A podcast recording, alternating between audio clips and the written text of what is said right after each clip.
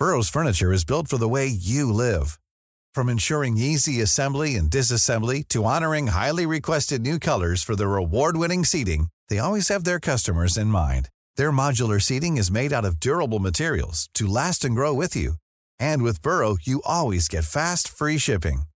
Get up to 60% off during Burrow's Memorial Day sale at burrow.com slash ACAST. That's burrow.com slash ACAST. burrow.com slash ACAST.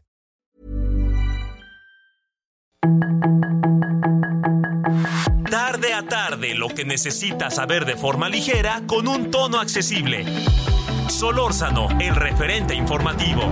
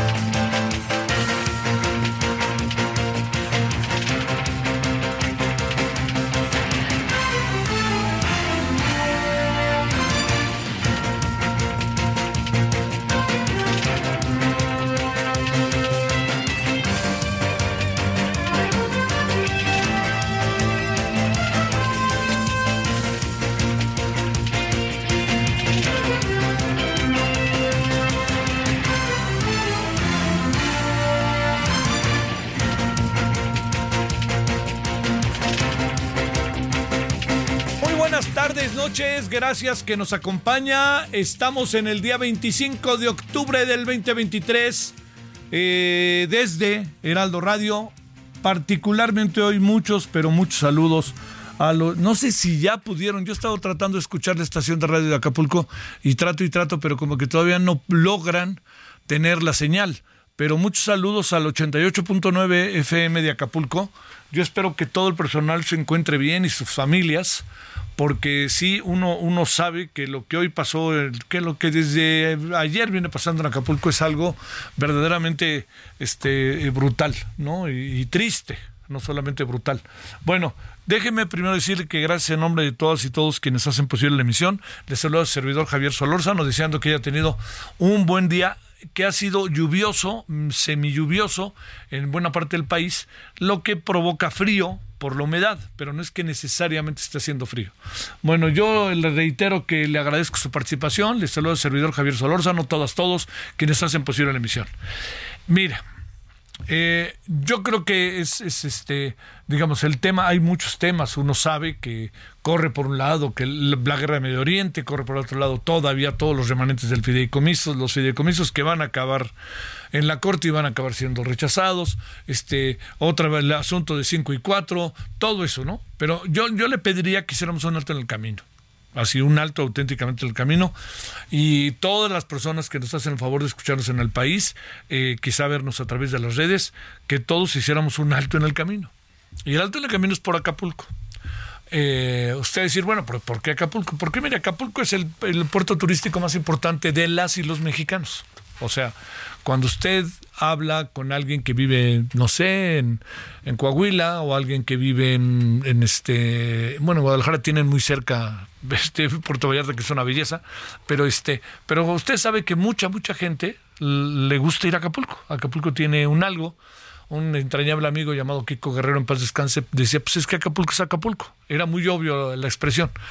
Pero mire, yo creo que hay cosas que hay que primero ir pensando. Vamos a dedicarle buena parte hoy y aquí en la en tele a Acapulco. Pero déjeme plantearle algunas cosas que sí creo que, que vale, la, vale la pena detenernos. ¿no? Eh, la primera es, ayer a estas horas estábamos hablando de cómo se estaba en menos de 12 horas la tormenta tropical Otis convirtiéndose en un huracán categoría 5.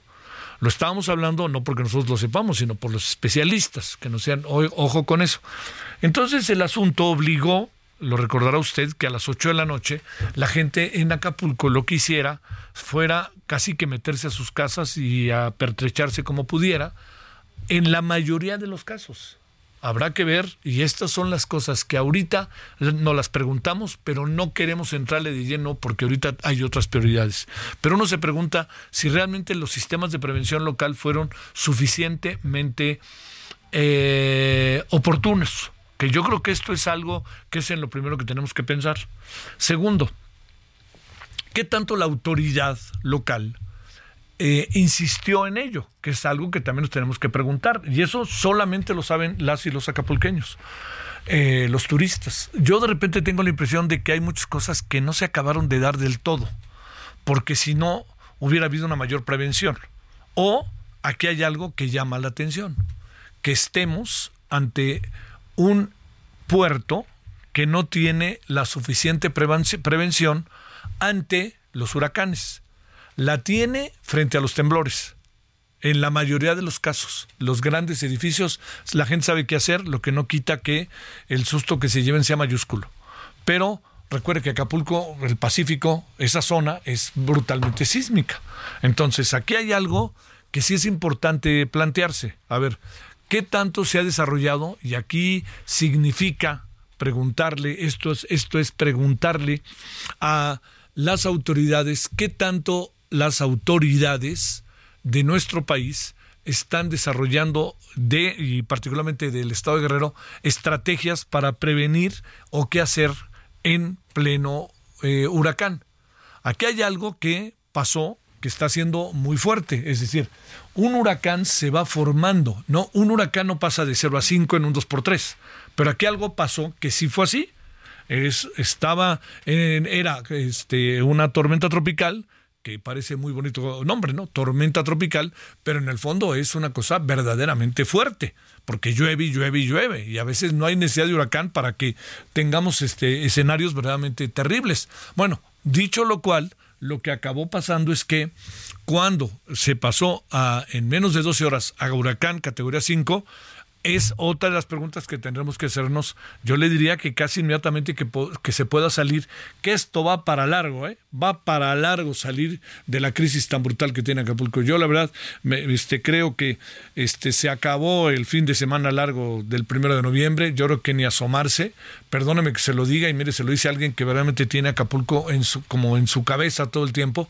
Y lo segundo, a ver cómo se arregla el fin de año, ¿eh? a ver cómo se logra hacer algo hacia fin de año, que también se ve difícil, ¿no? Se ve difícil que pueda este, existir y darse una... Eh, existir y darse una eh, las fiestas de fin de año que puedan eh, llevarse a cabo. Yo espero que sí, el, presidente hoy eh, ha tomado la decisión de irse por carretera. Yo no sé si era lo más oportuno. Él ha de querer ver eh, directamente, pero yo le diría, en esto, en esto nos importa que estén las carreteras, sí, pero perdóneme, pero eso lo puede hacer el ejército, que tanto lo quiere, y también lo puede hacer la Secretaría de Comunicaciones y Transportes. Eso es chamba de ellos. O lo que se tiene que hacer es ir a Acapulco, y sabe qué, estar en Acapulco yo entiendo muy bien que le pegó a todos, pero los que no han salido hasta ahora en las fotos y en los videos es los que hay que empezar a buscar. Hay que empezar a buscar los que están en la colonia Renacimiento, en la Donaldo Colosio, en lo que queda del Rey Lopitos, en lo que queda allá atrás de Caleta. Ahí hay que empezar a buscar a la gente. Hay que ver qué se puede, porque está incomunicada la gente. Entonces no sabemos el tamaño de problema que tengamos enfrente. Entonces, para para este, reiterarle, lo que tenemos que hacer, lo que se tiene que hacer es, primero, ver, preguntarse algunas cosas, pero responderse. Yo creo que se dio un vacío que me parece a mí muy preocupante. Me, parece que fue un vacío muy preocupante entre, eh, hasta hace rato que el presidente salió, pero no he visto a la gobernadora. Y no he visto a la presidenta municipal. Si están ahí localmente, no se alcanza a apreciar, porque entiendo que están incomunicados. A lo mejor nos vamos a encontrar, por eso lo digo con mucha cautela, que eh, cuando empiece la, la, comunicación a fluir, vamos a enterarnos que la, la gobernadora estaba en todos lados y que la presidenta municipal también. No hay indicios de ello, que quede claro. Que el presidente se vaya, me parece que es contra su voluntad y no se, no se ofendan los, los morenistas. ¿Por qué? Porque el presidente nunca va a eso porque dice yo no quiero que me saquen la foto. Bueno, en esta ocasión el tamaño del problema exige que el presidente esté ahí. A ver, ¿por qué es importante que el presidente esté ahí? A ver, permítame hablar en primera persona y espero que, se, que no se malentienda. Todas las veces que me ha tocado ir a verdaderamente dramas, temblores, huracanes, deslaves, que uno ha estado ahí en primera fila viviéndolos al día siguiente que se dan con todo el drama que hay, una cosa es que esté el presidente municipal y otra cosa es que esté el presidente. Cuando está el presidente de México las cosas cambian de una manera verdaderamente importante. ¿Por qué? Porque llama toda la atención y él desde ahí puede dirigir el tránsito. Y de eso se trata que el presidente, por eso es importante que el presidente esté allá. Supongo que no sé si se quede allá o no, pero si se queda allá me parece que hará muy bien que se quede allí en las instalaciones del Estado Mayor o del Ejército, allá en Acapulco, en Icacos o alguna cosa así, que yo quisiera pensar que ahí están bien las cosas, o más o menos bien las cosas, y haga su mañanera mañana, señor, desde allá, haga lo que quiera, pero quédese ahí. Quédese ahí, porque el quedarse ahí significa que todo se va a concentrar todo va a estar concentrado porque él está ahí, porque él está dirigiendo el tránsito desde ahí. Y yo quisiera saber también, quisiera pensar que va a saber dirigir el tránsito. Esto es algo importante, ¿eh? No basta estar ahí, hay que saber delegar y hay que decir, tú haces esto, tú haces lo otro. Y aquí viene lo tercero. Yo supongo que tiene personal que sabe qué hacer, ¿no? Y que tiene dinero para empezar a tomar decisiones y no lo va porque hay un fondo, el famoso Fonden. Todo eso que está ahí entre nosotros se convierte hoy en temas de apuro inmediato. Eh, hay muchas preguntas que hacerse. A ver, mire, cuando, cuando uno, yo he podido ver eh, en Puerto Vallarta, en eh, Cozumel dos veces, en Cabo San Lucas y San José del Cabo, en La Paz, en Ensenada, en eh, Tampico, he podido ver qué pasa después del huracán. De huracán no, no, tan severo como este, pero porque este fue, este sí fue, realmente fue desvergonzado, pero otros huracanes que uno ha podido ver. Y esos huracanes que uno ha podido ver al día siguiente, todo lo que hace, en la mayoría de las localidades, de las comunidades que le estoy hablando, hay una cultura de prevención muy bien desarrollada. En Cozumel es interesantísimo lo que hacen. Ellos saben que viene el huracán y ya tiene hasta la infraestructura. Pa, pa, pa, colocan en los restaurantes, en los hoteles, en las casas, madera, ta, saben dónde meterse, tienen los albergues y vámonos. Entiendo que Cozumel es una isla. Pero si usted va, por ejemplo, al caso de ¿Qué otro caso hay que leía? Puerto Vallarta los agarró con una mano adelante y otra atrás, pero en general saben qué hacer. En Cabo San Lucas saben qué hacer. Por más que se los lleve la que los trajo, hombre. Lo difícil que es este, sobrevivir en una circunstancia de esas. Pero lo que es importante es, yo me pregunto, con la densidad de población que tiene Acapulco, con la gran cantidad de habitantes, con la pobreza que tiene Acapulco, ¿cómo nos imaginamos que les cayó a buena parte de la población? Otis. Les partió la cara, hombre.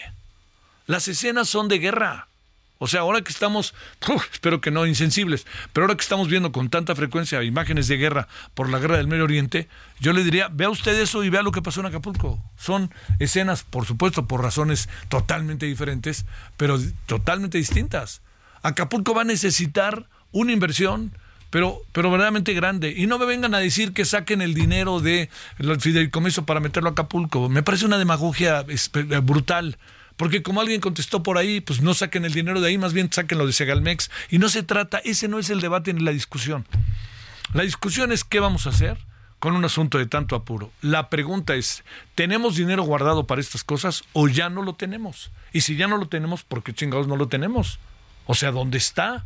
Si lo necesitábamos a sabiendas de que este es un país que tiembla, este es un país que tiene huracanes, este es un país que tiene deslaves, este es un país que tiene de repente una gran cantidad de fenómenos naturales encima que lo acaban. Pues entonces, yo espero que eso sean, eso tenga respuestas. Y cuando digo que tenga respuestas, lo que le estoy diciendo es que Acapulco le está pasando hoy lo que nunca en su vida le había pasado. Quizá el 49, en 1949, con un huracán brutal. Quizás el Paulina, que ahí sí le confieso que tuve oportunidad de verlo al día siguiente. Eso era, realmente era un espectáculo que no dudaría que empezáramos a ver, de materialmente casi cadáveres flotando en la costera Miguel Alemán. No estoy haciéndole al dramatismo ni a la página roja, que no es la mía.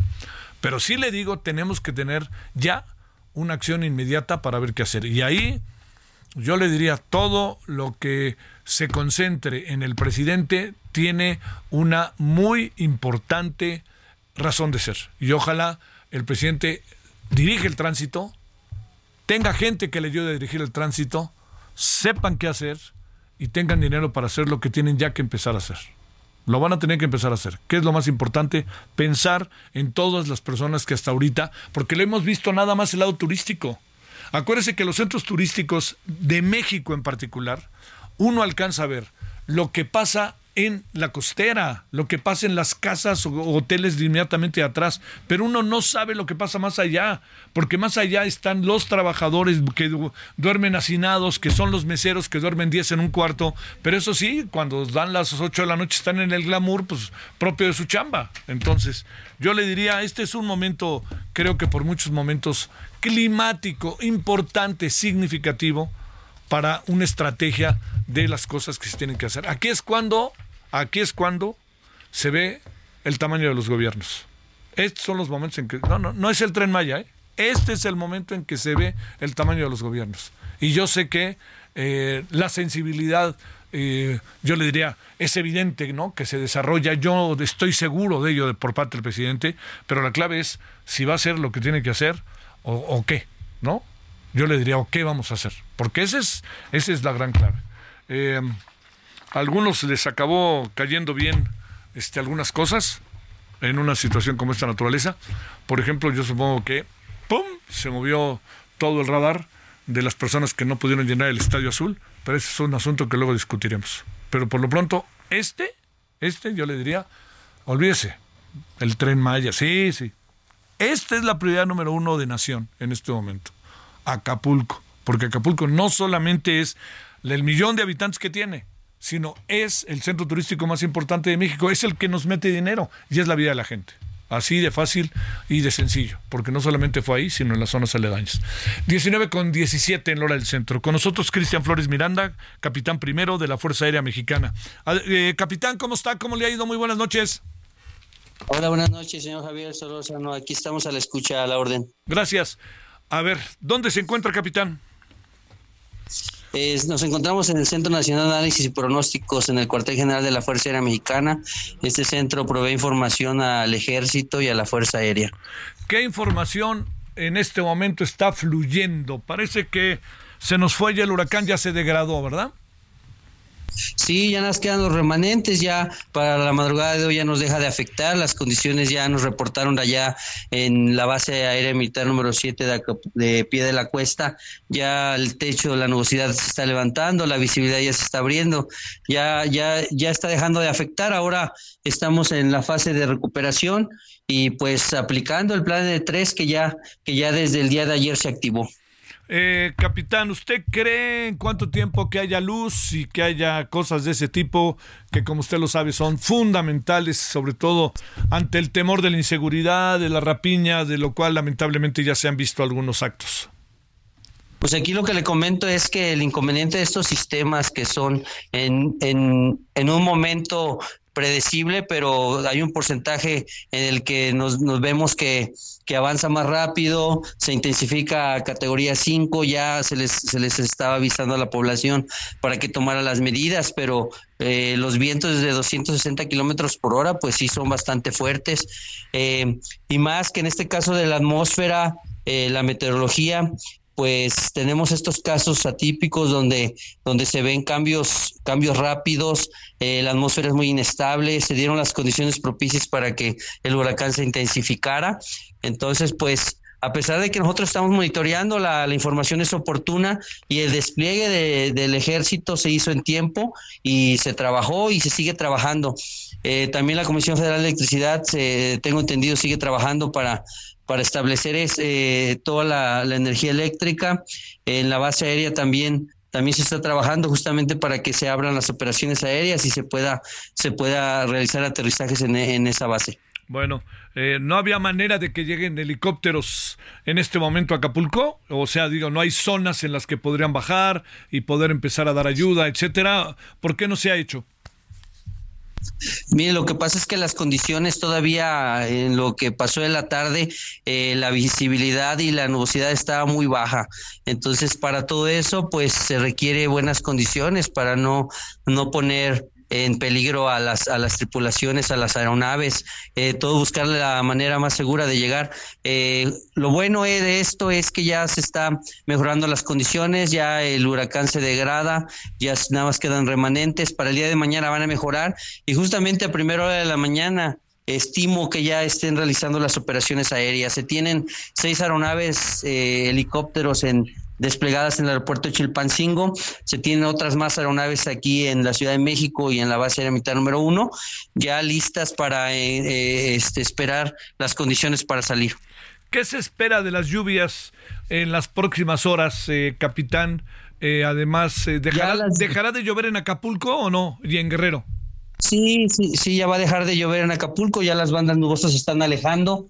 Este, solo quedan algunas precipitaciones ligeras ahorita en la madrugada y ya deja de, deja de llover. Entonces ya ahora sí ya vamos a eh, estar para el día de mañana listos para la fase de recuperación. Eh, ya no, ya no, ya no vamos a tener afectación. Eso es importante. En, eh, a ver, el, ¿qué remanente termina dejando Otis en términos de lluvias a lo largo de los estados del Pacífico, que es donde fundamentalmente pegó? Pues ya, ya para el día de hoy ya nos esperan, ya las precipitaciones van a menguar en, en Guerrero, Morelos, Michoacán, ya ahorita están, ya está degradándose toda la banda nubosa, ya inclusive la Ciudad de México aquí, aquí la Ciudad de México para para mañana vamos a tener precipitaciones, pero para la tarde, justamente de la temporada de lluvias. Pero, ya como remanentes del sistema ya no, ya no van a estar afectando. ¿El clima va a bajar o es propio de la lluvia que hace que haya humedad y se sienta frío, eh, capitán? No, pues justamente de, la humedad, ahorita este, vamos a tener el clima frío. Hoy estuvo el huracán pasando este, sobre Morelos, eh, las bandas nubosas llegaron aquí a la Ciudad de México, a Michoacán, y pues ya una vez que se, mañana vamos a tener cielos soleados en algunas partes y las precipitaciones ya eh, dejan de afectar. Le mando un gran saludo, capitán. Este, qué situación, ¿no? Estuvo rudísimo. ¿Cómo la ve, capitán? Qué bárbaro. Oiga, yo tengo 71 años y nunca había visto algo así, ¿eh? Sí, estuvo muy, estuvo muy fuerte. Algo que favoreció a este categoría 5 es que avanzó rápidamente, porque si se llega a estacionar, si hubiera otro sistema que lo hiciera estacionarse sobre, sobre esa área de Guerrero, pues hubiéramos tenido mayor afectación de la que tenemos. Ya se han visto en otros huracanes, este, como Paulina y otros más en el Pacífico. Entonces es bueno que eh, avanzó rápido, eh, se fortalece rápido, pero también se degrada rápido, porque si hay huracanes que se, estacionan dos o tres días, la afectación hubiera sido mayor en esas áreas. Bueno, a ver, pero me había otra cosa ahí que le quería preguntar. Este, eh, el ejército está, digamos, los, los, dos campos militares, el de Icacos y el de Pie de la Cuesta, este, están trabajando a todo lo que dan. Sí, de hecho, eh, aparte de los elementos que están allá de la novena región militar de Cumbres del año, Llano Largo Guerrero, este, establecieron dos agrupamientos con desde el día 23 empezó a mover personal para tener eh, desplegados. Le había comentado 3.600 elementos en la zona serrana y es, en la zona costera y en la serrana 3100 elementos. eh, eso por pues toda la información que teníamos del impacto, pues para que estuvieran ahí, justamente porque las comunicaciones, este, se, las comunicaciones vía, vía terrestres iban a, se esperaba que se dañaran, entonces lo bueno es que ya tenía personal allá en auxilio y hoy se desplegaron otros 1.334. Todavía se espera que más personal del ejército vaya a vaya a ayudar a la población. Este, ¿Está a su alcance un saldo hasta este momento o no? Este, todavía no tenemos información oficial, ya, ya la emitirá la, autoridad correspondiente, ya una vez que, que, hagan el conteo de daños, que siguen trabajando en eso. Le mando un gran saludo, capitán, que tenga usted muy buena noche y ni hablar, aquí seguiremos. Buenas noches, señor Javier, estamos a la orden. Gracias. Este, el presidente tuvo que caminar un buen rato para cruzar un, una parte de la carretera que no estaba, no permitía seguir, pero ya parece que está con rumbo a Acapulco. Yo quisiera pensar, se va a tener que quedar el presidente allá, pero este, con todo respeto, esto que está haciendo el presidente hoy lo debía haber hecho en otros casos, no nada más en este. La verdad, porque, insisto, la presencia del presidente, ¿cómo ayuda? O sea, uno ha estado ahí, uno ha estado ahí, llega el presidente y todo el mundo se mueve hecho la fregada, hombre. Entonces no es que salga en la foto y no quiero ser como los otros, es su responsabilidad, obligación y pues también su sentido de gobernabilidad. Pausa.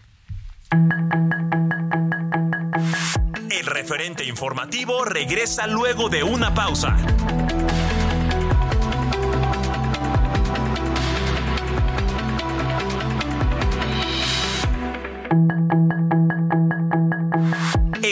De regreso con el referente informativo.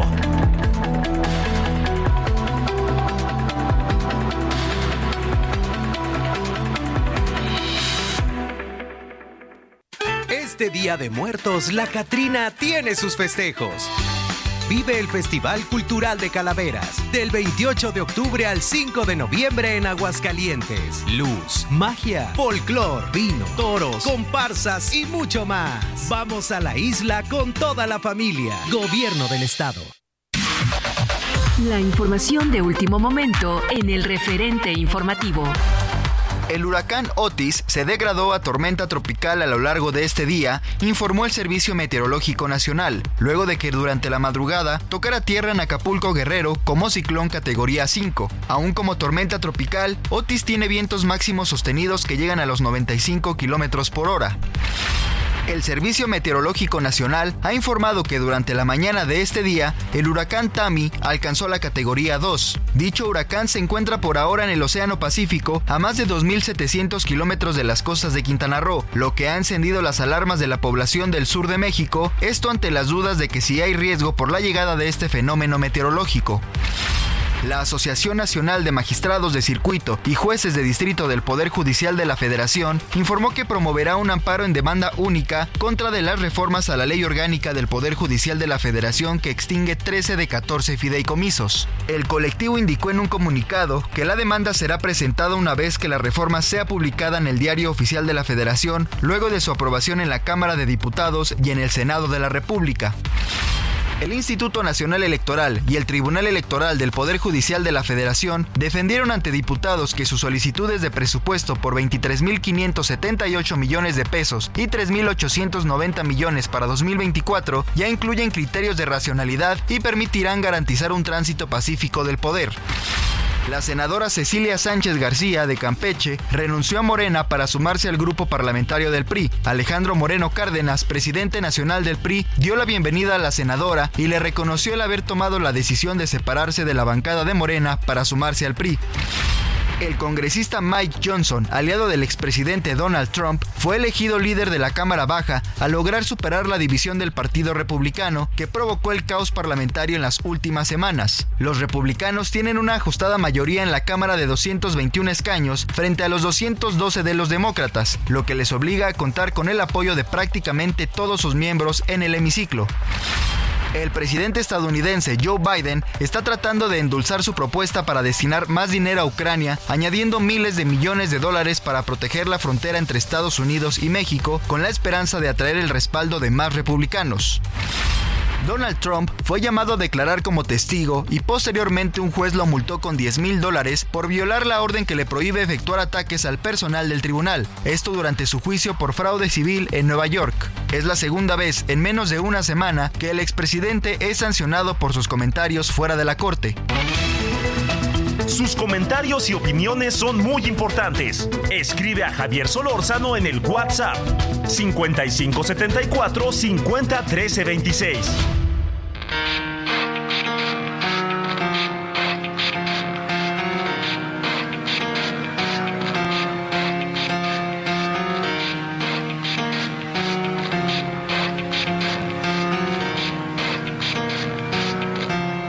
It starts with.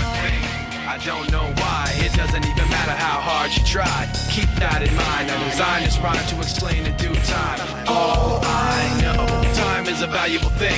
Watch it fly by as the pendulum swings. Watch it count down to the end of the day. The clock takes life away. It's so unreal. Didn't look out below.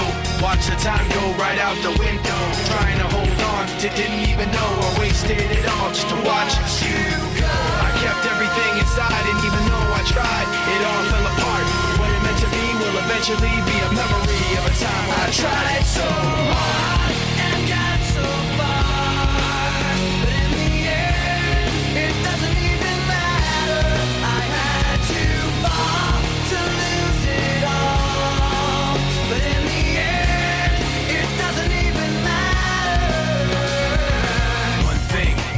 Estamos con Linkin Park y esto que se llama In the End es banda de rock alternativo.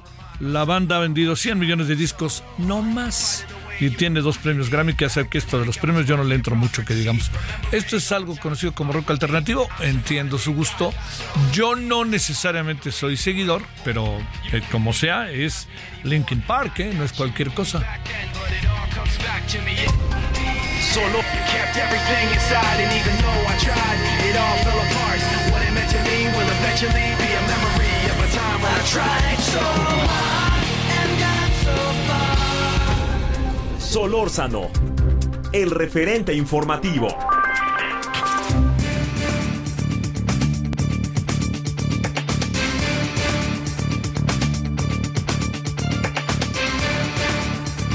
no hay, ya hay luz, no hay luz en Acapulco, en la zona. Le hemos pedido a Luis Bravo, vocero de la Comisión Federal de Electricidad, pues hablar de él. Con él, ¿cómo estás, Luis? Muy buenas noches. ¿Qué tal, mi querido Javier? Muy buenas noches. Muchas gracias por la oportunidad que nos das para informar Al contrario. a la población sobre el tema. Oye, este, uno que ha tenido y ha visto muchas de estas cosas, lamentablemente, uno sabe que si algo es heroico, entre otras cosas, son las y los ingenieros de la CFE que no sé cómo le hacen para parar esos postes e inmediatamente poner la luz. A ver, ya, eh, ya hay luz o no hay luz o cómo va todo eso, la energía, cómo van todas las cosas en este momento, Luis. Mira, en algunas zonas sí, en otras todavía no. Te comento, mi querido Javier, que la Comisión Federal de Electricidad, de manera ininterrumpida, ha intensificado las actividades de restablecimiento ante estos graves daños que sufrió la infraestructura eléctrica por el paso del huracán Otis allá en el estado de Guerrero. Eh, conforme a la evaluación de los daños, los recursos se han incrementado, te decía, significativamente y en total ya se han dispuesto en puntos estratégicos 1.320 trabajadores electricistas, 159 grúas, 511 vehículos, 37 plantas de emergencia y 21 torres de iluminación y además de tres helicópteros. Decirte, Javier, que los helicópteros no habían podido sobrevolar por las condiciones que, eh, climatológicas que predominaban eh, horas atrás.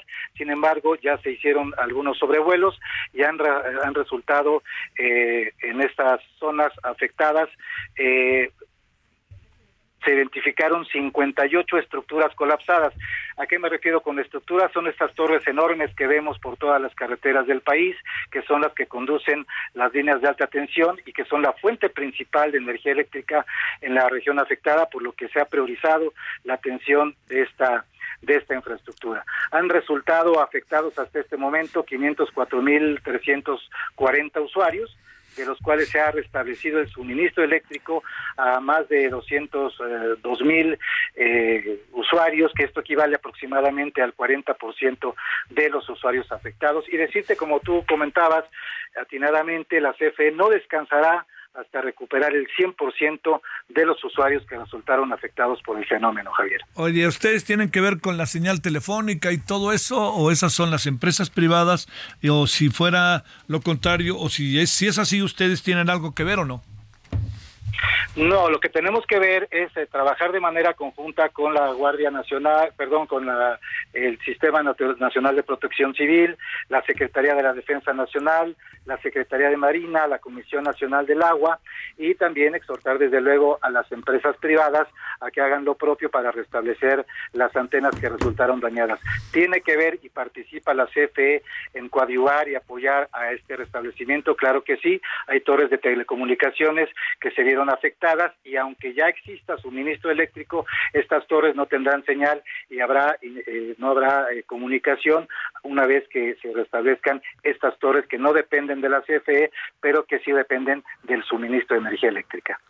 Oye, eh, los ingenieros, ingenieras, trabajadores de la CFE estaban en Acapulco. ¿Cómo lo hicieron para llegar a Acapulco, subirse a esos cerros? ¿Qué, ¿Cómo fue todo?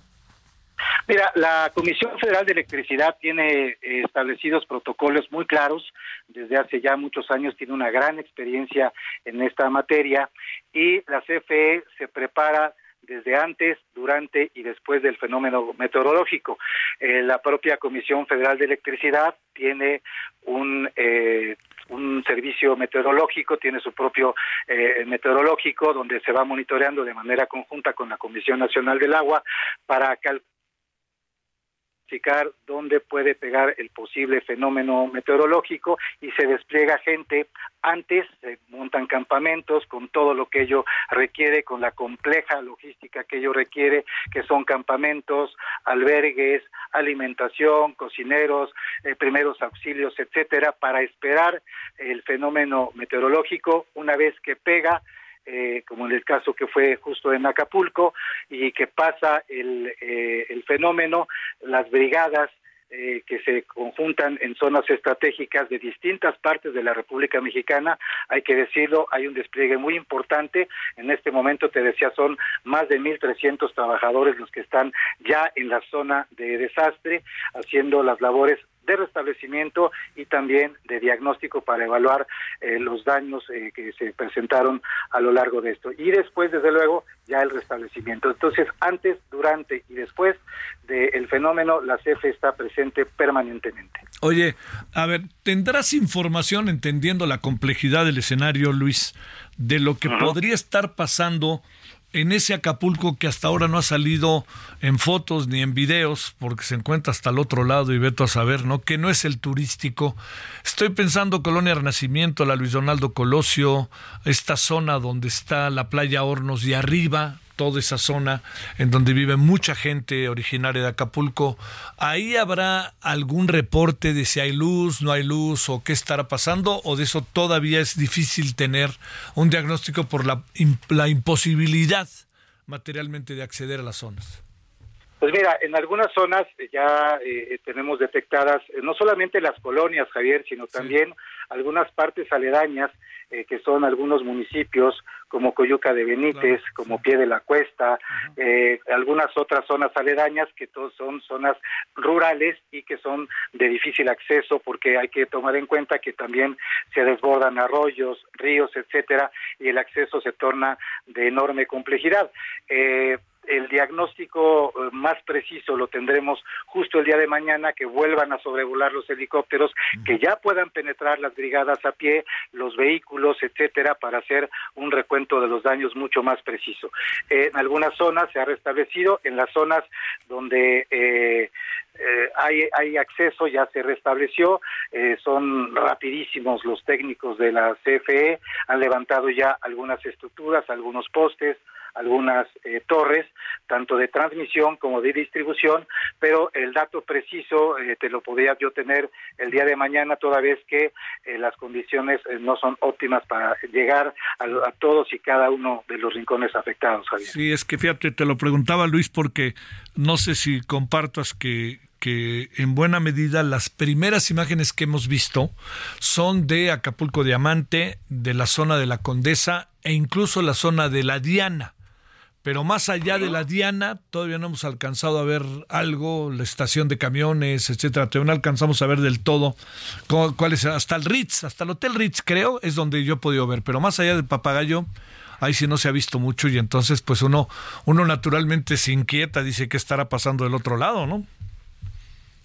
Sí, claro. Mira, eh, desde luego que esto es eh, de alguna manera natural porque es la zona turística, es la zona donde hay mayor concentración de población, de turistas, la zona hotelera, los restaurantes, etcétera, que sí eh, llama sobremanera la atención el daño que, ha, que han causado a estas instalaciones, también desde luego hospitales, refugios, suministros de agua potable, etcétera, pero en la medida que la CFE vaya sobrevolando y penetrando nosotros estaremos también documentando en video todo lo que lo que los daños que se han presentado en estas zonas aledañas a la zona turística y en su oportunidad te lo haremos saber con mucho gusto, Javier. Te mando un gran saludo.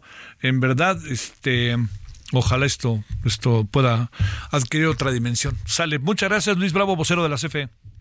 Al contrario, Javier, a tus órdenes. Sale. Eh, me dice Carlos, el querido Carlos Salomón, que lo que se sabe es que ha estado en el centro de mando la señora gobernadora, evaluando todo esto en la zona turística como en la parte conurbada. Los recorridos los realiza Protección Civil. No se pueden cuantificar pérdidas. Acapulco se encuentra incomunicado, no hay internet. Mismo que se espera, se espera sea restablecido por las empresas lo más pronto posible porque es un servicio que no depende, eso sí, como ahorita lo platicábamos con Luis Bravo de la CFE, el servicio telefónico no depende de, el servicio de televisión, de telefónico no depende del gobierno mm, federal, ni estatal, ni municipal.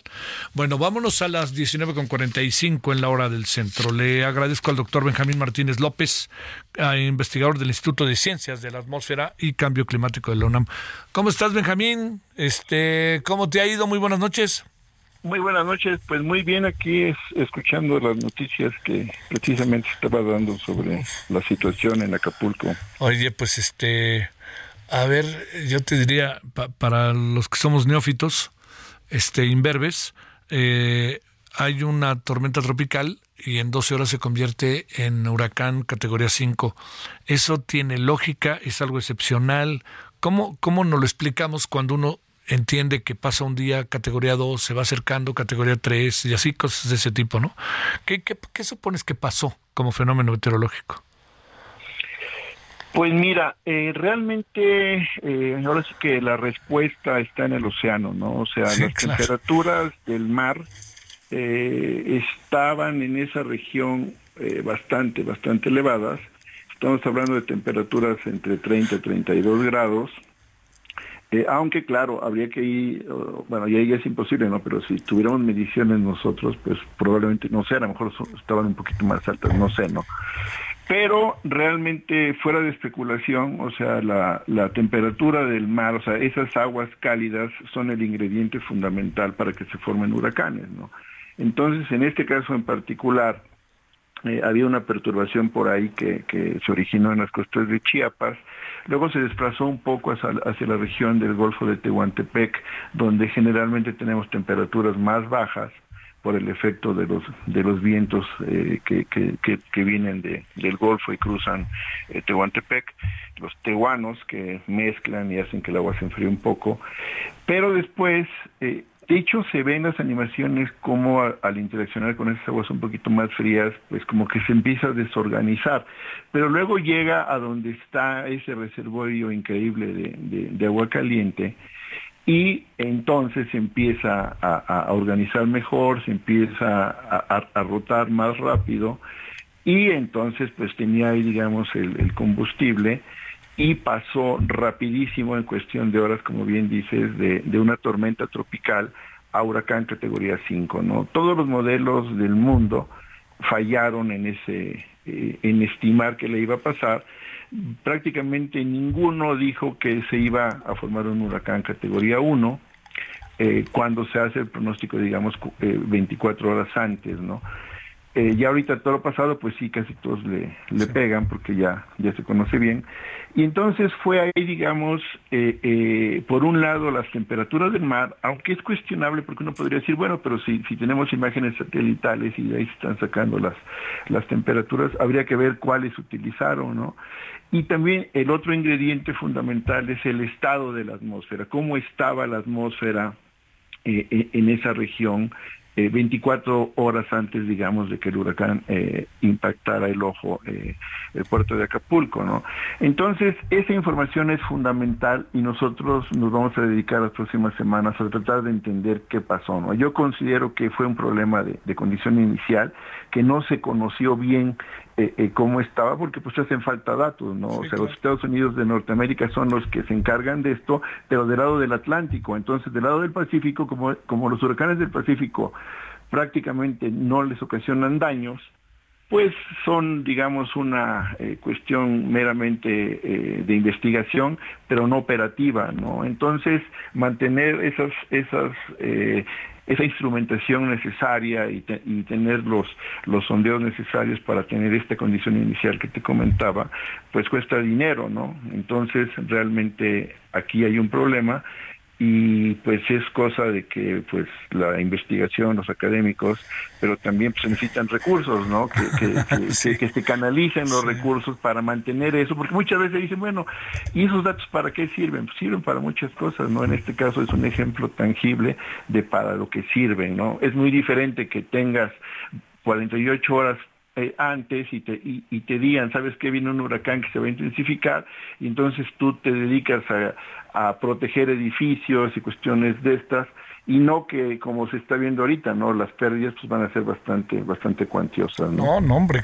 Oye, a ver, este, Benjamín, déjame plantearte, este, eh, en esta ráfaga de interpretaciones que se han dado, hemos colocado pues este al clima eh, eh, por, por, delante si las autoridades hicieron lo que tenían que hacer o no tenían que hacer. Ahora vemos que tiene algo de excepcionalidad el fenómeno cuando acabó llegando a Acapulco. La pregunta que te hago es, ¿tiene que ver con estas variables de las que últimamente hemos hablado con mucha insistencia como cambio climático, cosas de esa naturaleza o no? Bueno, eh, sí yo creo que sí, porque fue fue realmente excepcional, ¿no? Ahora, e, eso también ocurrió con el huracán Patricia, que se intensificó en el 2015, ¿no? Eh, eh, entonces, aquí el punto es que esos fenómenos son, son naturales, ¿no? O sea, realmente que se haga desgracia es una consecuencia de la, de la intervención humana, ¿no? O sea, que en este caso eh, los seres humanos somos los que tomamos decisiones, ¿no? O sea, por ejemplo, eh, eh, está bien generar o crear asentamientos humanos en zonas donde tradicionalmente se consideran zonas de amortiguamiento, o sea, por ejemplo, lagunas, lagunas que generalmente existen y que cuando hay algún evento, pues que va a llover, etcétera, y el agua se va a captar en esas regiones, o puede llegar una persona y decir, ah, bueno, aquí vamos a generar una colonia y vamos a urbanizar esta zona, vamos a desecar las lagunas, que es algo que generalmente ocurre, y entonces al rato una tormenta tropical o un huracán va a ocasionar que esa zona se inunde, ¿no? Y haya pérdidas y desgraciadamente a veces pérdidas humanas. Eh, entonces, ¿quién tiene la responsabilidad?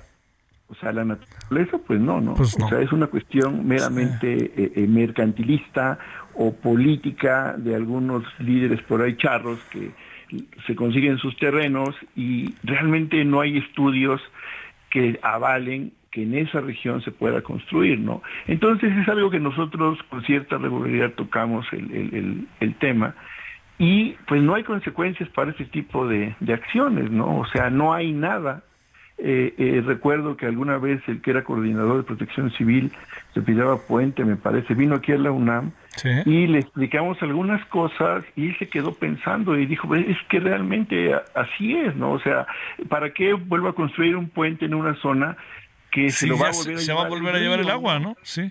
Sí, entonces, y aquí viene esta cuestión de los fondos que había, ¿no? Que eran realmente eh, cajas grandísimas de corrupción, ¿no? O sea, yo sí estoy a favor de que, de, que los fondos se destinen a, remediar situaciones, pero también había que buscar los culpables de que se ocasionen estas cuestiones, ¿no? Y fincar responsabilidades legales, porque eso nunca se hace. Ya que se empiece a hacer, pues estaría muy bien, ¿no? Bueno, Benjamín, pues este... Eh, todavía no termina la época de huracanes, ¿no? Hasta el 5 de diciembre o por ahí, ¿no? Sí, o sea, todavía faltan algunos, ¿no? Realmente, como te comentaba al principio, los océanos tienen bastante energía, tanto del lado de, del Pacífico como del Caribe y del, del Golfo de México, y entonces, bueno, pues todavía eh, algunas cosas de estas nos vamos a, tener que enfrentar con ellos, que tienen su lado bueno, ¿no? Y el lado bueno es la gran cantidad de lluvia que, que ocasiona, ¿no? Porque realmente no hay que olvidar que, que, el país había o está aún inmerso en, un, en una sequía bastante fuerte y esto de alguna manera ayuda, ¿no? Entonces aquí el punto es nosotros y nuestros gobernantes pues tenemos que hacer todo lo posible para que estos eventos, estos fenómenos meteorológicos nos ayuden y no tanto que nos perjudiquen, ¿no? teniendo la infraestructura adecuada y regulando muy bien dónde permitimos o no asentamientos humanos. ¿no? Te mando un gran saludo, doctor Benjamín Martínez López de la UNAM. Muchas gracias. Igualmente, Javier, hasta luego. Gracias. gracias. Buenas noches. Gracias por tu participación, en verdad. Bueno, pues este, no es que hasta aquí lleguemos con Acapulco, sino hasta aquí llegamos momentáneamente. A las 21 horas en hora del centro vamos a dedicarle también buena parte de nuestra emisión a Acapulco en cuanto a los fondos, el Fonden y Protección Civil, lo que ha visto, las imágenes que son en verdad que brutales y tristes, devastadoras. Y hablaremos, pues bueno, como lo hemos venido haciendo a diario de los Juegos Panamericanos, ¿no? Que tenemos imágenes. La semana que entra le tenemos ahí algo que ojalá le pueda interesar, que desde ahí estaremos. Bueno, pausa. El referente informativo regresa luego de una pausa.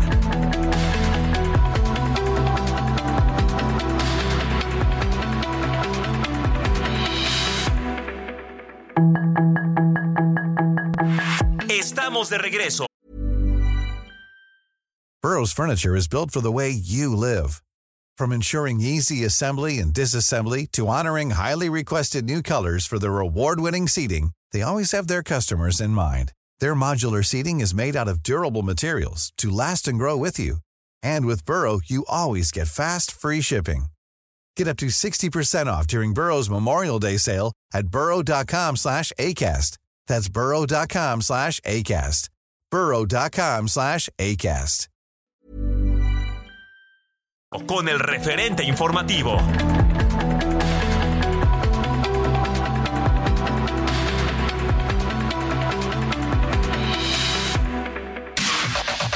La información de último momento en el referente informativo. La Secretaría de Infraestructura, Comunicaciones y Transportes informó que se logró reabrir el paso a vehículos de emergencia en el kilómetro 360 de la autopista México-Acapulco en ambas direcciones. Cabe resaltar que solo se permite la entrada de vehículos de apoyo, por lo que la entrada o salida de automóviles particulares está negado. También se informó que debido a las afectaciones ocasionadas por el huracán Otis, el Aeropuerto Internacional de Acapulco tiene suspendidas sus operaciones hasta nuevo aviso. En tanto, el aeropuerto de Cihuatanejo opera con normalidad.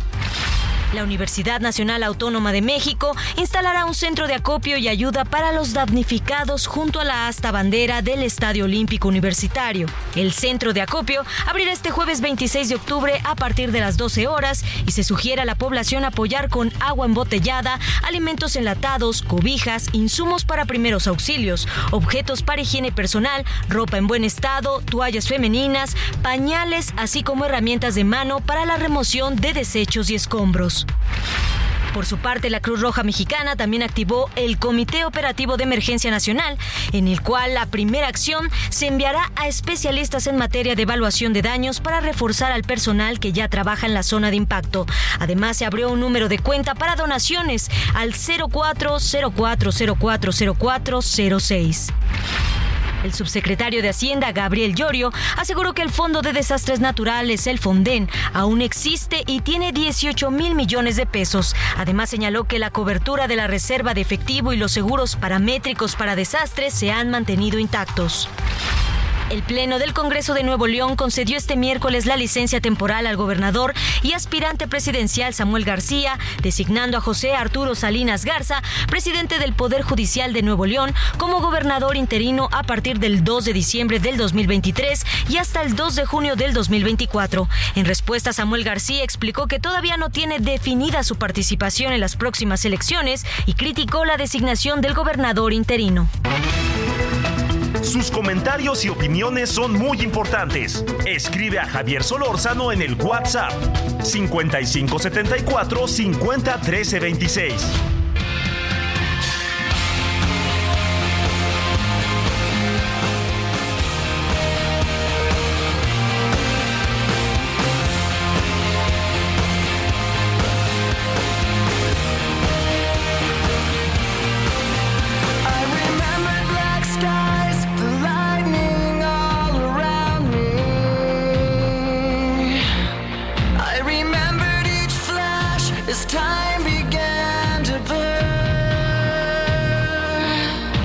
Bueno, estamos de vuelta escuchando a Linkin Park, New Divide, esta banda altamente exitosa, con grandes ventas de discos en su momento y que es un buen rock alternativo estadounidense.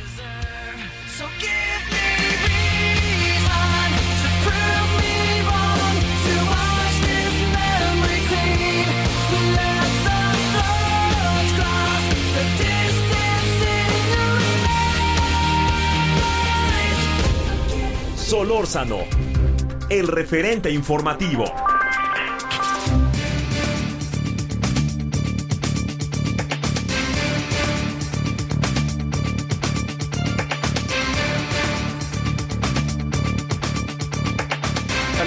Le, cuento antes de continuar con los otros temas, vamos a ir al tema de la guerra Medio Oriente, que lo que son las cosas. Hoy tembló en Guerrero. En la mañana ahí en Cihuatanejo, como 4.7 por ahí así.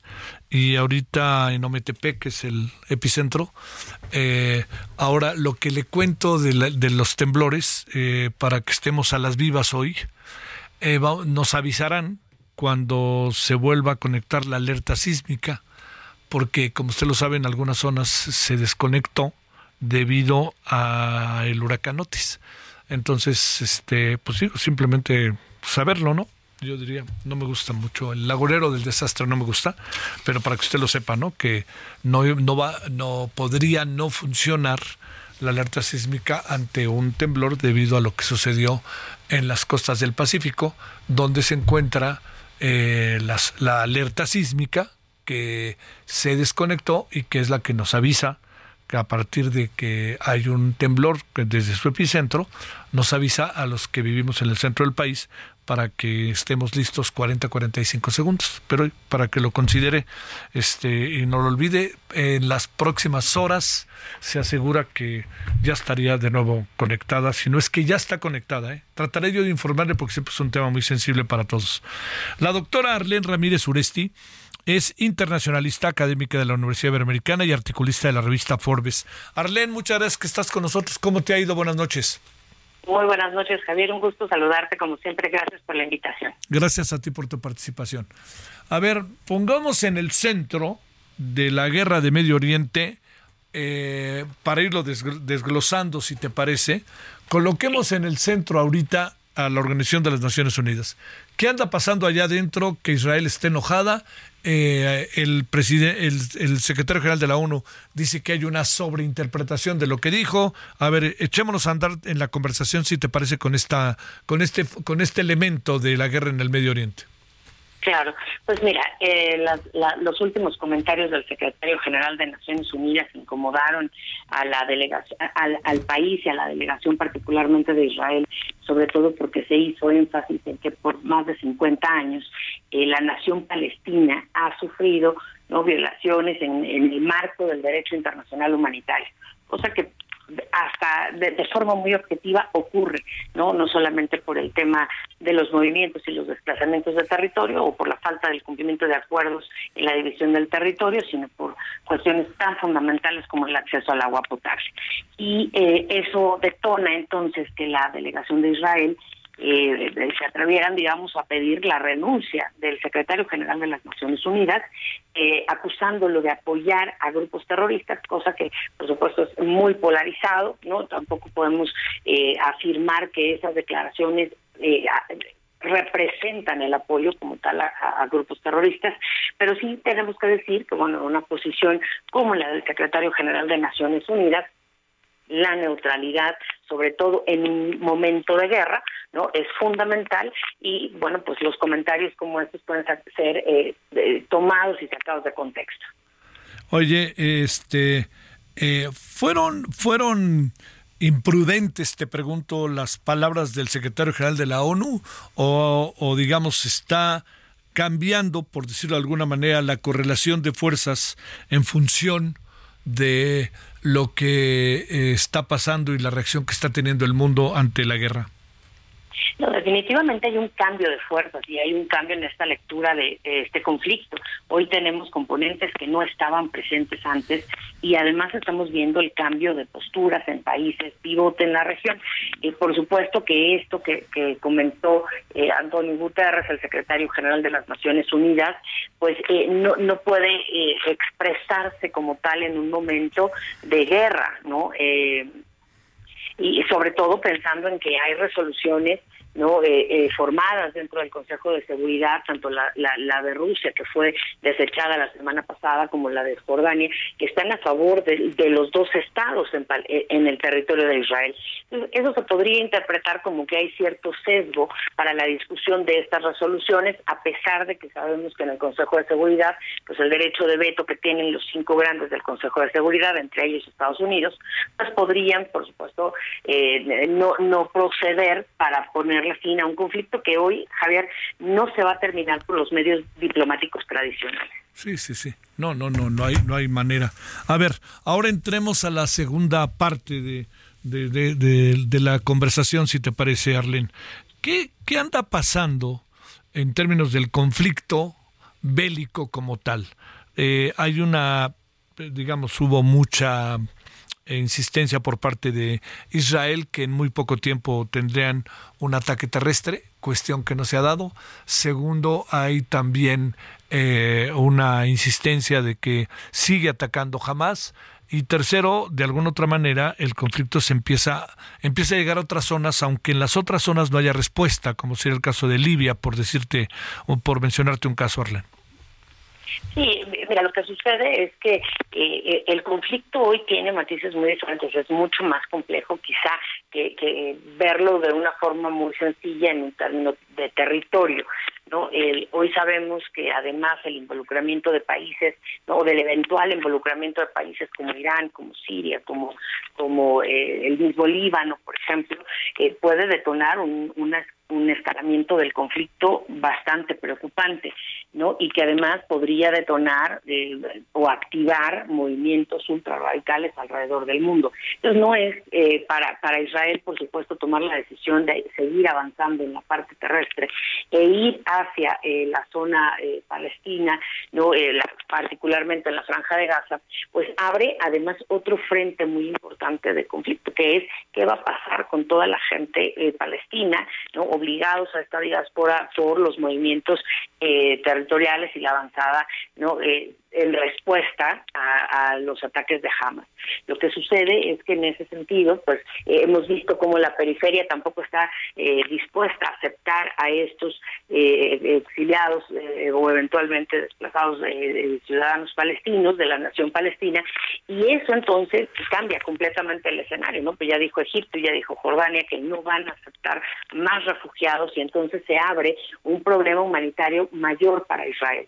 Entonces, la la combinación de asuntos humanitarios y la, la, gravedad de la situación humanitaria más la situación geopolítica y el componente económico, no con el tema de los precios del petróleo y del gas natural, pues le agregan un componente bastante complejo que hoy nos hace pensar que el conflicto por un lado no es un conflicto corto, no es un conflicto que se vaya a terminar en los próximos días, pero además no hay indicios de tener una voluntad de negociación o de resolución del conflicto, no eh, por ninguna de las dos partes, al contrario, se ve un, movimiento eh, muy fortalecido con 12 grupos eh, eh, digamos, eh, de, que apoyan a, Hamas en su en su eh, en su ataque o en su ofensiva contra Israel. Este, a ver, y viene lo tercero. ¿Qué pasa con estos actores de primera importancia, Arlene, como son Estados Unidos, como eventualmente puede serlo Rusia y China, que no ha abierto la boca? Por cierto, ¿no, Arlene? Bastante bastante peculiar la postura de China en este momento, no sobre todo porque pareciera que está esperando los reacomodos geopolíticos en la región y pareciera además que está esperando el movimiento de Irán, no eh, para para detonar entonces una postura y un posicionamiento respecto a la región. La realidad es que China está bastante bien posicionada en África, sobre todo en el África Magreb, en la parte norte de África y en el Medio Oriente. De hecho, de ahí sale entonces eh, este eh, este eventual tratado que se estaría firmando con eh, Arabia Saudita, Israel y otros actores de la región. los Estados Unidos con un con un desaire que le hizo Jordania hace una semana no al presidente Biden que en su visita complica muchísimo la postura y que deja bastante abierta la puerta para que entonces el presidente Biden en una carrera político electoral pueda introducir el tema de, de Israel en su agenda no personal pero además diciéndole al mundo Estados Unidos claramente está con Israel y eso entonces pues de alguna forma prende no las, las alertas naranja porque evidentemente esa postura tan tajante es la que ha generado la polarización y la radicalización de los movimientos eh, árabes extremistas islámicos en el Medio Oriente. Híjole, oye, este eh, empiezan las exigencias internas en contra de Netanyahu, ¿no? Definitivo, y sabes que Javier le va, le va a cobrar la factura a Benjamín Netanyahu tarde que temprano la historia eh, por dos razones. Primero, la, la, especulación sobre la brecha de seguridad que tuvo no en todo este sistema eh, que parecía inquebrantable y parecía totalmente impenetrable, pero además porque internamente ya había una agenda nacional complicada. A Benjamín Netanyahu se le cuestionó mucho la formación de un gabinete con gente de un perfil no eh, idóneo, sobre todo para los temas militares y de seguridad, porque además eh, eh, justo no el Iron Dome, esta, esta gran cúpula de protección, se había se había desarrollado y se había adquirido no de, como un proyecto internacional eh, bastante bastante ambicioso previendo un ataque como este no y, y no solamente toma por sorpresa a la inteligencia sino internamente con un gobierno que no ha estado sólido y que además la gente le sigue cuestionando pero bueno, finalmente la gente lo eligió, la gente lo puso ahí, no, la, eh, el, pueblo de Israel en general, no, eh, la mayoría lo decidió así y hoy, por supuesto, empiezan los reclamos. Ya hay grupos que están exigiendo no la renuncia del, eh, del, del primer ministro, pero además no están tampoco conformes con la formación de un gabinete de coalición que permita responder a estas eh, situaciones de seguridad tan complejas que está enfrentando Israel. Oye, Arlen, ¿qué, ¿qué piensas de esta hipótesis de que eh, pues los ganadores son los señores de la guerra y de alguna otra manera pues muchas cosas se dejaron pasar pensando en eso o para tratar de tomar una decisión definitiva en contra de Palestina y particularmente jamás por parte de Israel? Pues mira, hay que, hay que tener mucho cuidado, ¿no? Con la con la especulación. Sí, hay dos elementos muy muy ciertos en el análisis. Por un lado, el, el posicionamiento que requería Estados Unidos o el reposicionamiento que requería Estados Unidos en la región era fundamental, no sobre todo pensando en un año político electoral, en una agenda de, de política exterior que le sigue cobrando la factura a Joe Biden, ¿no? Y que podría de alguna forma posicionar a los republicanos para llegar a la Casa Blanca. Y por otro lado, pues eh, sabemos que el negocio de la guerra ha prendido los motores de la macroeconomía de los Estados Unidos y de, los países occidentales durante muchas décadas y que, bueno, tristemente eh, sigue cobrando no el, tema directo con los civiles, cosa que es totalmente antiética y, y fuera de proporción en, en, este momento. Con dos guerras en el mundo activas en este momento y muchos conflictos regionales, el mundo eh, hoy está eh, en una en, en, una coyuntura y un, en un reacomodo no bastante interesante. Yo me atrevería a pensar que finalmente no, no fue en la Guerra Fría que se construye el nuevo orden internacional, sino que quizá a partir de estos conflictos que tenemos es cuando vamos a ver realmente cómo se ha reconfigurado ese nuevo orden internacional y vamos a ver entonces si realmente la solución de los dos conflictos, tanto en Rusia eh, como eh, con Ucrania, ¿no? Israel eh, y Hamas, eh, podrían entonces darle finalmente al mundo un equilibrio de poder eh, diferente, ¿no? no no esquematizado en Rusia y en los Estados Unidos o con China, sino con actores emergentes. Eso eh, es muy probable a partir de lo que estamos viendo, sobre todo en los mercados energéticos, la cadena de suministros y pues lo que está eh, de, de fondo, ¿no? En, en, en este conflicto. Oye, por último. ¿Tendría México que cambiar su posición o manifestarse públicamente respecto al, al, asunto después de esto, de lo que una cosa es lo que dijo la señora Alicia Bárcena y otra cosa la que dijo el presidente? ¿O se aplica aquello, Arlén, de calladito ahorita mejor me veo más bonito? ¿Qué piensas? No, yo, yo creo que, Javier, es momento de, repensar y replantear la política exterior eh, de México. Estos años, ¿no? Con, un vacío y una, una falta de presencia en los foros internacionales, México ha perdido un posicionamiento. Con eso no quiero decir que tenga que tomar partido, como se ha eh, malinterpretado a partir de la doctrina Estrada, ¿no? Sino más bien que tendríamos entonces que ser congruentes con el eje de política exterior que hemos tenido.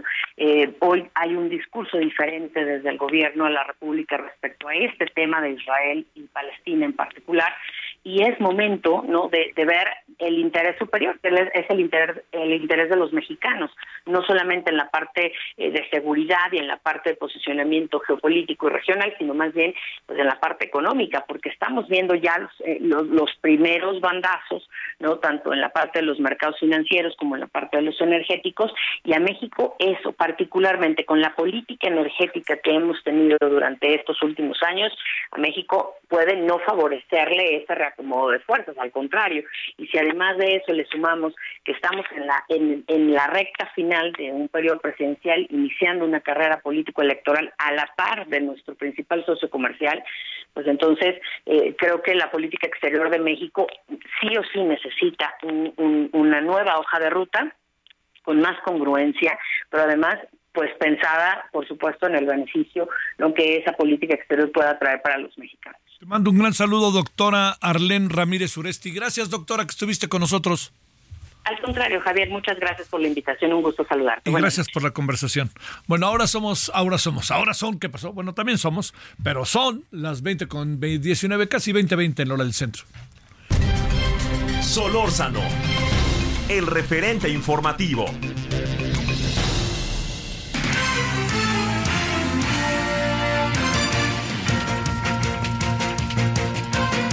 Ahora sí que si me lo permites, mi querido Juan Teniente, qué relajo se traen en Nuevo León con el señor Samuel. Adelante, Juan.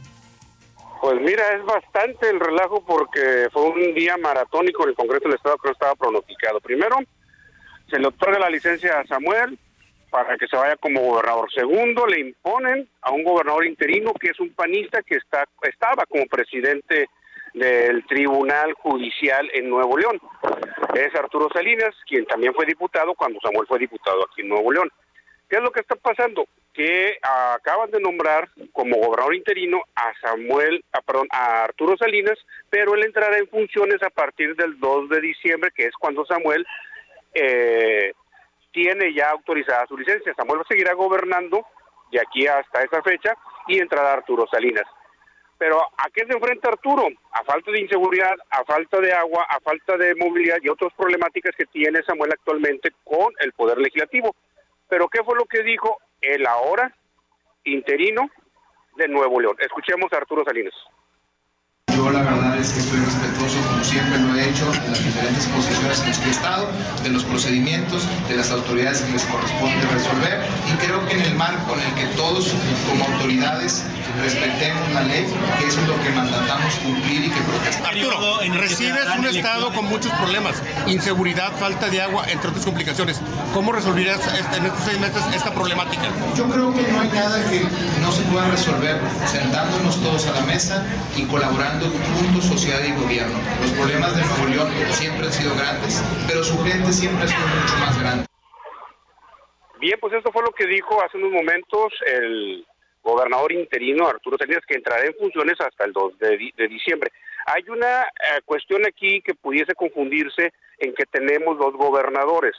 Él nada más tomó protesta para un futuro, cuando Samuel se vaya ya a contender por la eh, elección presidencial.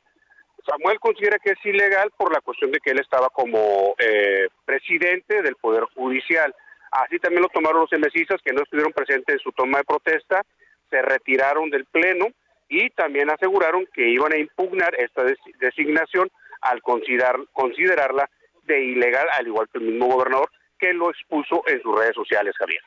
Dicho de otra manera, no le salió la jugada al señor, porque si regresa ya no va a ser gobernador, hasta donde entiendo. Mira, pues aquí ya sería cuestión de lo que eh, prevea los diputados, más que nada el PRIAN, que es la oposición con los que ha tenido sus conflictos. Habría que esperar al 2 de junio cómo le va a Samuel y qué es lo que determinarán los diputados si le regresarían a Samuel la gubernatura porque es constitucional que él pudiese apelar a esa decisión y poder recuperar con amparos y, jurídicamente o simplemente dejar a, Arturo Salinas panista como gobernador en una elección que déjame decirte, el PAN obtuvo el tercer lugar en las elecciones del 2018 cuando Samuel ganó la gubernatura. Te mando un saludo, Juan. Muy buenas noches. Buenas noches, teniente Javier. ¿Qué pasa para cerrar este bloque hasta Zacatecas? Omar Hernández, cuéntanos. Gracias, buenas noches. La Secretaría de Seguridad Pública del Estado de Zacatecas asestó un fuerte golpe a la delincuencia, particularmente al cártel Jalisco Nueva Generación, así lo señaló el general Arturo Medina Mayoral, quien eh, confirmó la detención de 13 integrantes, muy jóvenes ellos, estamos hablando incluso de un menor de edad, y todos fuera del estado de Zacatecas tienen su origen de Jalisco, de Sinaloa, Michoacán, Tabasco, pero también también hay tres colombianos que están viendo las autoridades cómo es que llegaron a integrarse a este grupo delictivo. Puede ser que han sido cooptados a través de los grupos de migrantes, puede ser que hayan venido específicamente a realizar estas actividades. Lo cierto es que dicen las autoridades que se ha asestado uno de los uh, más fuertes golpes a la delincuencia, ya que eran los encargados de esta célula de los asesinatos, secuestros y venta de narcóticos en el área metropolitana de la capital y operaban ellos en el municipio de Luis Moya, que es vecino a Aguascalientes, lo cual te puede dar una idea de a dónde pretendían expandirse este grupo delictivo. Por ahora te confirmo, 13 detenidos, la gran mayoría menores de 30 años de edad. Gracias. Saludos. Bueno, antes de la pausa, dos preguntas. ¿Por qué apareció con tanta tardanza la gobernadora del estado de Guerrero? Y segundo, ¿por qué no hay fotos y solo tweets? Pausa. El referente informativo regresa luego de una pausa.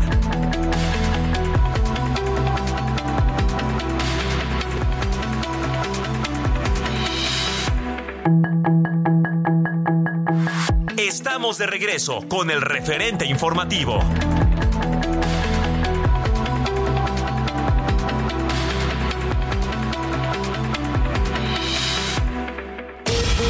El Consejo de Seguridad de la ONU fracasó de nuevo en sus intentos de frenar la guerra en Gaza y sus miembros fueron incapaces de aprobar una resolución de Estados Unidos que pedía establecer pausas humanitarias y otra de Rusia que exigía un alto al fuego inmediato. El Ministerio de Sanidad de Gaza declaró colapsado el sistema de salud de la región debido a la falta de combustible y los bombardeos de Israel. Ya advirtió que no hay ni agua ni higiene suficiente en los centros médicos y que las epidemias y enfermedades se están expandiendo rápidamente. La Organización Mundial de la Salud expresó su preocupación por la salud de los cerca de 200 rehenes que siguen en manos del grupo terrorista Hamas y sus brazos armados desde el pasado 7 de octubre y pidió a sus captores que muestren pruebas de que siguen vivos y reciben cuidados médicos. El presidente de Estados Unidos, Joe Biden, propuso la creación de un Estado palestino como camino a la paz entre Israel y Gaza, que incluye estados independientes para israelíes y palestinos, al señalar que merecen por igual vivir uno al lado del otro con seguridad, dignidad y paz. La cadena de televisión catarí Al Jazeera denunció que la esposa y dos hijos de su jefe de redacción en Gaza murieron este miércoles a causa de bombardeos israelíes, de los que han dejado un saldo de más de 6.500 muertos y cerca de 17.000 heridos desde el pasado 7 de octubre. Luego de tres semanas de bloqueo legislativo, los republicanos eligieron este miércoles al poco conocido Mike Johnson como líder de la Cámara de Representantes, en sustitución de Kevin McCarthy, quien fue destituido el pasado 3 de octubre por una rebelión interna en su propio partido. De acuerdo con algunos medios estadounidenses como el diario The Wall Street Journal, el sindicato del automóvil United Auto Workers alcanzó un principio de acuerdo con la automotriz Ford para poner fin a la huelga que mantiene desde hace casi seis semanas, el cual podría ser anunciado esta misma noche. Para el referente informativo, Héctor Vieira.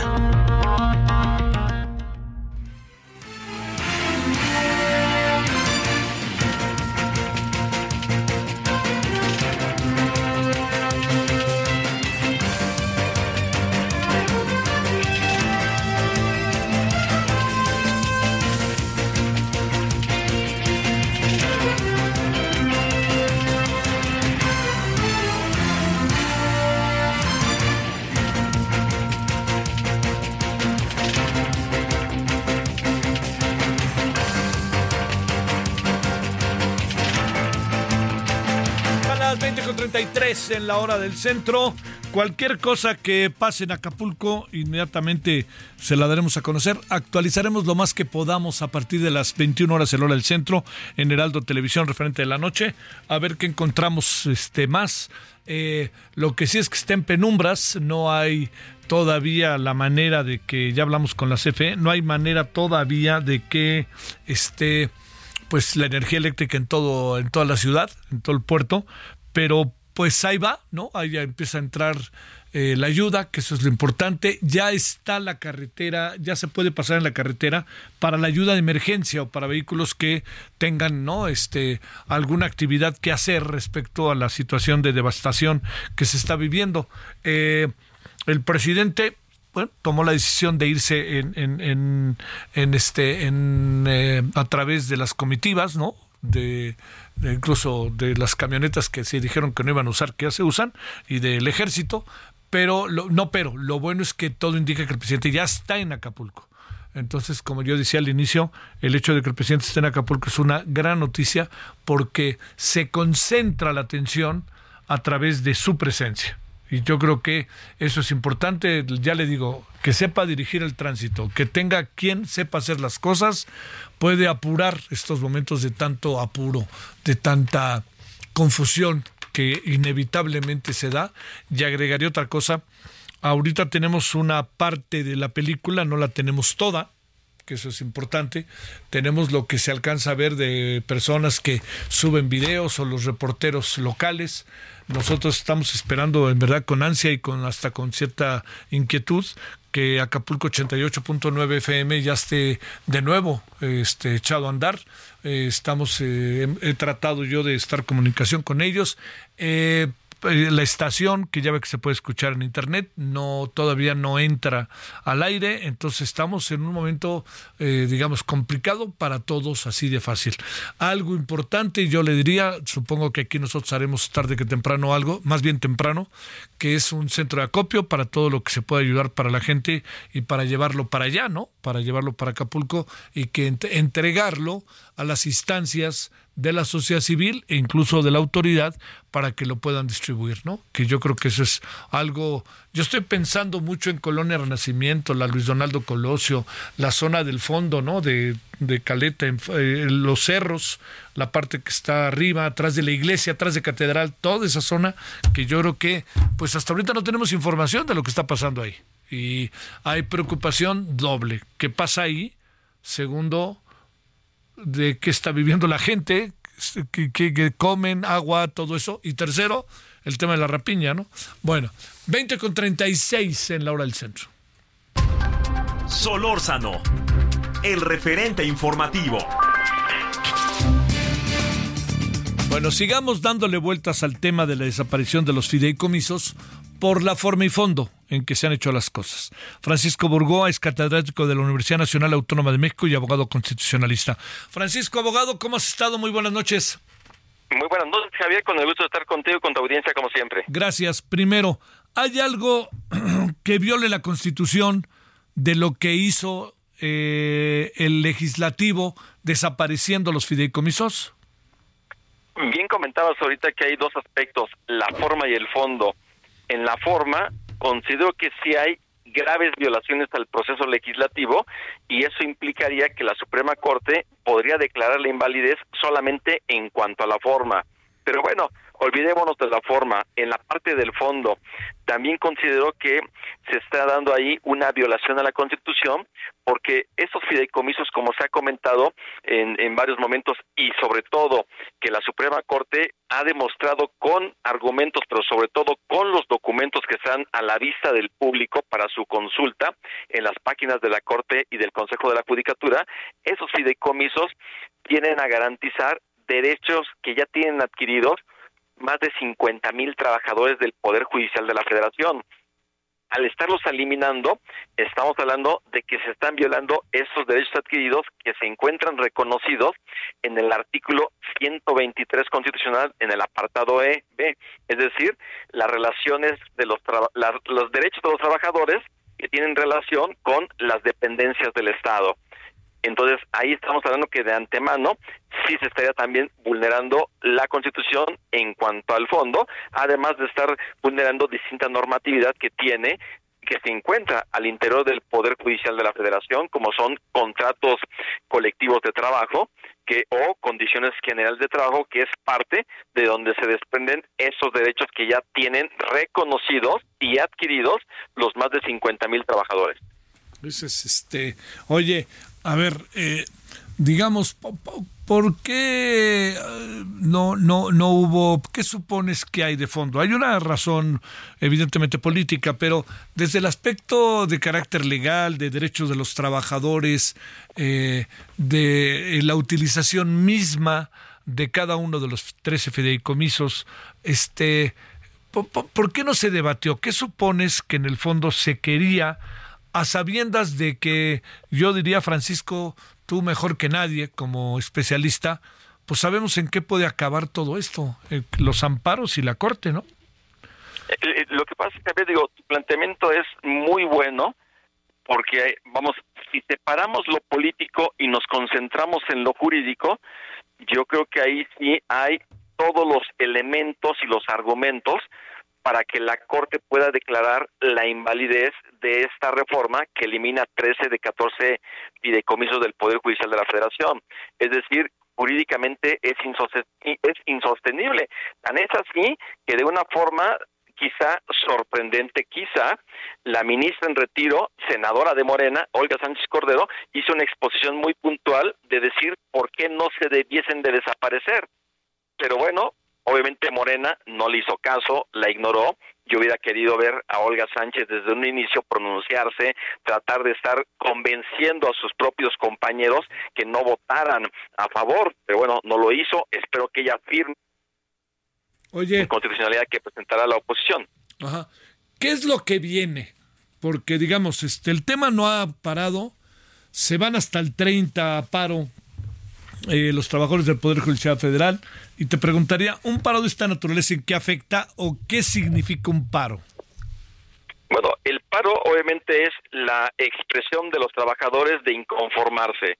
¿En qué está de alguna forma trascendiendo al interior del Poder Judicial que se están rezagando los, los asuntos? Eso es una parte importante. Si mucho se, se, se quejan los justiciables de que hay un gran rezago en los asuntos por resolver al interior del Poder Judicial de la Federación, con este, con este paro de labores, obviamente se van a incrementar ese rezago ha sido responsable también el propio Consejo de la Judicatura para determinar que tratándose de asuntos que son importantes urgentes, se están atendiendo. Entonces ahí vemos cómo tenemos esas dos partes, pero al final todo esto que se está generando, pues va a ser en función de ver la parte política que es inevitable, que es una narrativa constante para seguir atacando al Poder Judicial de la Federación, empezando por la Suprema Corte. Eso quiere decir, mi querido Francisco, que al presidente poco o nada le importa ganar este lance, sino más bien lo que deje el lance. Exactamente, Javier. Yo creo que esa es la apuesta y es lo que están teniendo todo fríamente calculado, porque esto tendrá obviamente un gran impacto durante lo que van a ser las campañas electorales. Va a ser una bandera política que va a utilizar el presidente y sobre todo Morena y sus candidatos para seguir atacando a la Corte y para pedir ese llamado voto masivo y poder lograr este llamado plan C que es que se pueda reformar la constitución y puedan ser electos por el voto popular directo ministros, magistrados y jueces. Yo creo que al final esa es la narrativa hacia donde la quieren dirigir y esto lo hacen a sabiendas de que la propia Corte, que no es juez y parte, va a resolver y va a declarar la invalidez de esta eliminación de los fideicomisos. Ahora, por último, eh, digamos, eh, a sabiendas de este camino que viene, yo te diría, eh, no, no, digamos, algo que tiene que ver con lo político, Francisco, que siempre entiendo que es un terreno sumamente, de este, hasta veleidoso, si me permites, pero te diría, eh, lo que está pasando ahorita, sí nos coloca también, eh, diría yo, con trabajadores que cada vez yo veo más enardecidos. Los vi el martes y sí te confieso que o sea, no, no, yo no los veo manipulados, como dicen, ¿eh? Efectivamente, no están manipulados. Yo platico, tengo amigos, amigas que son trabajadores del Poder Judicial y en verdad están molestos y obviamente esa molestia la trasladan a sus familiares y amigos cercanos. Y eso es algo que no están contemplando, no está viendo el presidente de la República o no le importa. Yo creo que el presidente con sus comentarios de sus conferencias matutinas manipula más o quiere manipular más a sus simpatizantes desde el momento que el propio presidente dice que esto, esos fideicomisos benefician a los privilegios que tienen los propios ministros de la Corte, pero de ninguna manera estos fideicomisos están teniendo algún tipo de beneficio a los ministros, es decir, yo creo que sí hay más una manipulación del presidente hacia sus simpatizantes que realmente esta, este, este derecho que tienen los trabajadores de estarse manifestando, porque sí están viendo afectados sus derechos como sí va a ocurrir, y para eso ellos tendrán el derecho de presentar demandas de amparo en lo individual o de forma colectiva, con independencia de las acciones de inconstitucionalidad que se presenten en ambas cámaras del Congreso por los legisladores de oposición. híjole, híjole. Un, un asunto complicado, te diría yo, ¿no, Francisco? Porque además no estamos ante el primer lance, ¿no? Esto ha sido a lo largo de toda la administración, pero como que se ha metido el acelerador a partir de este mismo año, ¿no? Absolutamente, en este mismo año que la ministra Norma Piña es quien preside la Corte, quien ha refrendado el carácter de Tribunal Constitucional y ha declarado la invalidez de distintos procesos legislativos por violaciones graves a estos procedimientos legislativos, además también de actos que provienen del presidente de la República. Eso no le ha gustado al presidente, no le gusta que la Corte no esté sometida a él y yo creo que el presidente lo que quiere es finalmente hacer que su palabra, que su el poder que detenta esté por encima de la Suprema Corte y eso no lo debemos de permitir los mexicanos. Necesitamos que realmente exista una división de poderes, un equilibrio de poderes Bajo tu óptica. Que son necesarios. Bajo tu óptica como constitucionalista, ¿hay violaciones flagrantes a nuestra Carta Magna a partir de la desaparición de los fideicomisos para cerrar? Sí, absolutamente sí lo veo así y eso se traduce en esa expresión que sabemos muy desafortunada de querer obradorizar al Poder Judicial, es decir, optarlo como ellos quieren. Sí hay violaciones graves y esto sí tendrá que ser declarado inconstitucionalidad en su momento. Sale. Te mando un gran saludo, abogado, y muchas gracias que estuviste con nosotros. Al contrario, Javier, fuerte abrazo para ti para tu audiencia. Gracias. Hay cosas ahí todavía como para, para revisar, ¿no? Este, eh, yo le diría, este, em, digamos, este, algo que uno no pueda eh, perder de vista, que es lo que significa ¿no? Lo que significa que eh, esté pasando una situación que por más que tengamos instrumentos para resolverla, eh, hay una convicción, ¿no? Hay una muy, muy clara convicción de parte del presidente, como se quiera ver, y de su equipo, y de sus seguidores en el Congreso, de, sus, de su equipo en el Congreso, de su, bueno, de, los que son seguidores del presidente, de Morena, de que las cosas al interior de lo que está pasando con eh, los fideicomisos merece este, su desaparición. Pero hasta ahorita han sido más los argumentos de carácter ideológicos que los eh, instrumentos de otra naturaleza. Esa es la impresión general sobre todo con especialistas. Bueno, dirán que lo que estoy diciendo es parcial. No, no, no creo que sea tan parcial, he tratado de seguir a detalle las cosas. Aquí el siguiente paso es que van a ir, qué paradoja, los amparos que ya están puestos ante la Corte, se van a mandar a la Corte. Y la Corte, acorde a lo que estamos revisando, podría desechar lo que la Cámara de Diputados y Senadores ha decidido respecto a la desaparición de los fideicomisos. Entonces yo le pregunto, ¿y qué se le ocurre que venga? Pues la andanada, ¿no? La andanada contra la Corte. Ya ven, se los dije, no quieren los privilegios. Cuando sabemos que en el fondo no está tanto el terreno de los privilegios, porque esos fideicomisos no tocan a, la Corte. Y yo le quiero decir, yo, yo no estoy como en ese terreno en que de repente dicen, no, es que hay que defender porque nos quieren atacar. No, es un asunto que de una manera u otra manera yo hubiera, yo creo que hay muchos que pensamos lo mismo. Este, cuando se habla de que si la corte los chayotea, que no, ni siquiera pienso como la corte ¿eh? en muchas cosas. Pero el asunto está en que hay, hay elementos en nuestra sociedad que son muy concretos que tenemos que resolverlos en medio de este asunto, aislándonos del resto. O sea, si nos queremos ver este asunto, es que la Corte trata. ¿Por qué no lo vemos estrictamente, lo metemos en una caja y ahí lo vemos? Vemos si es constitucional, si no es constitucional, si estuvo bien la votación, si no estuvo bien la votación, ahí metámoslo. Asomémonos.